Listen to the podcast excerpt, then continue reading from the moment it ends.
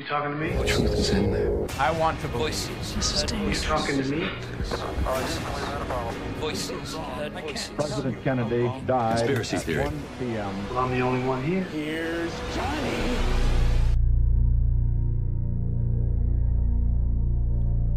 O universo das teorias das conspirações está repleto de histórias inacreditáveis. A maior parte delas tem origem no continente norte-americano, mas o nosso país tem algumas bem curiosas. Ao longo dos últimos meses, abordámos algumas. Por isso, prepare-se, porque hoje vai ficar a conhecer a teoria de todas as teorias. Uma história que se tem desenrolado bem debaixo dos seus olhos e, apesar disso, estamos certos, tem passado despercebida. A tentativa de dominação mundial tem tentáculos nos quatro cantos do mundo, dando assim razão a todos aqueles que acham que a Terra é plana.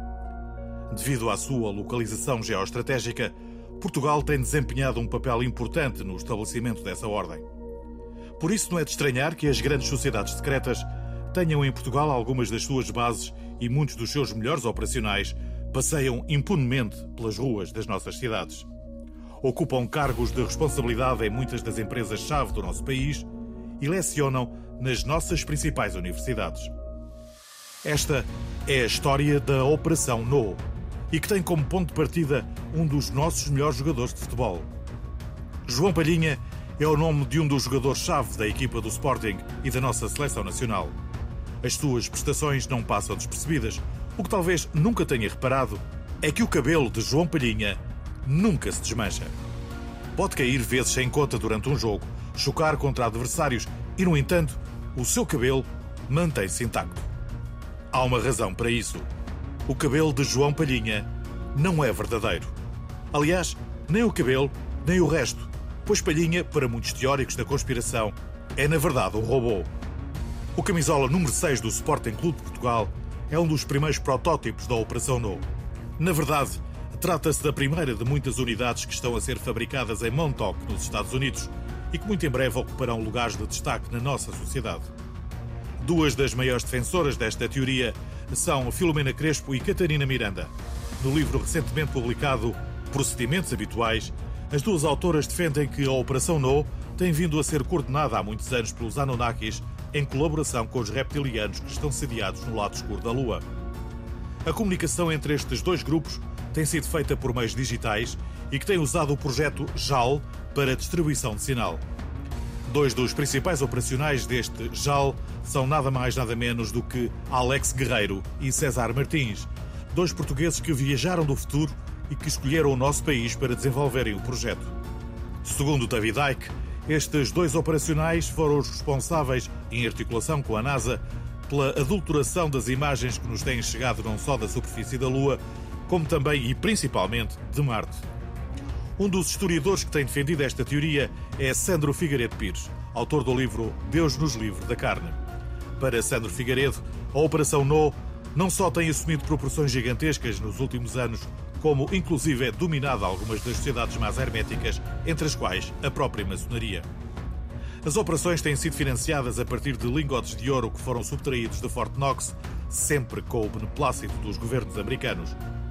O facto de Portugal ter uma extensa linha de costa permite o transbordo de inúmeros barcos que têm transportado as referidas barras de ouro. A operação tem sido coordenada por uma divisão da NO de nome Always e da qual fazem parte três operacionais portugueses: Sofia Carvalheda, Filipe Ligeiro e Rui Santos.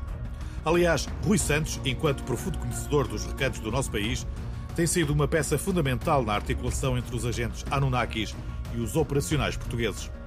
Teria sido ele, por exemplo, a enterrar um ovo cósmico na região de Silves, para que posteriormente fosse descoberto por Peter Daughtry.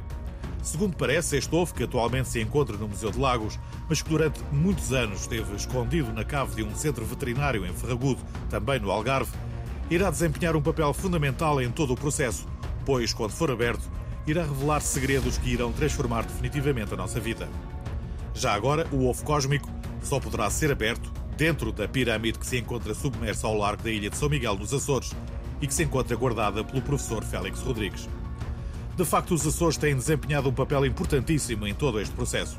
As rilheiras de que tanta gente fala são nada mais nada menos do que os trilhos que usam os barcos que transportam não só o ouro, como também todo o tesouro dos Templários, que atualmente se encontra quase todo na Ilha do Pico e que é guardado por Vítor Adriel, um dos muitos anciãos descendentes dos Atlantes que habitam há longos séculos no arquipélago. Mas voltemos ao continente. Uma das perguntas que muita gente faz é: e como é que a humanidade se pode preparar para o que aí vem? A resposta a esta questão é dada nos estabelecimentos de ensino, com especial destaque para as universidades. A Drake University, situada no Iowa, responsável pela divulgação da morte de Paul McCartney, está no centro da operação de doutrinação, mas algumas universidades portuguesas têm dado o seu contributo nos últimos anos. A operação portuguesa tem o nome de Papers e tem em Gustavo Cardoso, José Manuel Andes, David Marçal e Francisco Miranda os seus principais dirigentes. São eles que, em articulação com a DARPA norte-americana, têm desenvolvido os currículos que no futuro serão a base de todo o conhecimento. Os compêndios, que em breve estarão disponíveis em todas as livrarias, foram escritos por Dan Brown e traduzidos para aramaico e sumério por Eric von Daniken.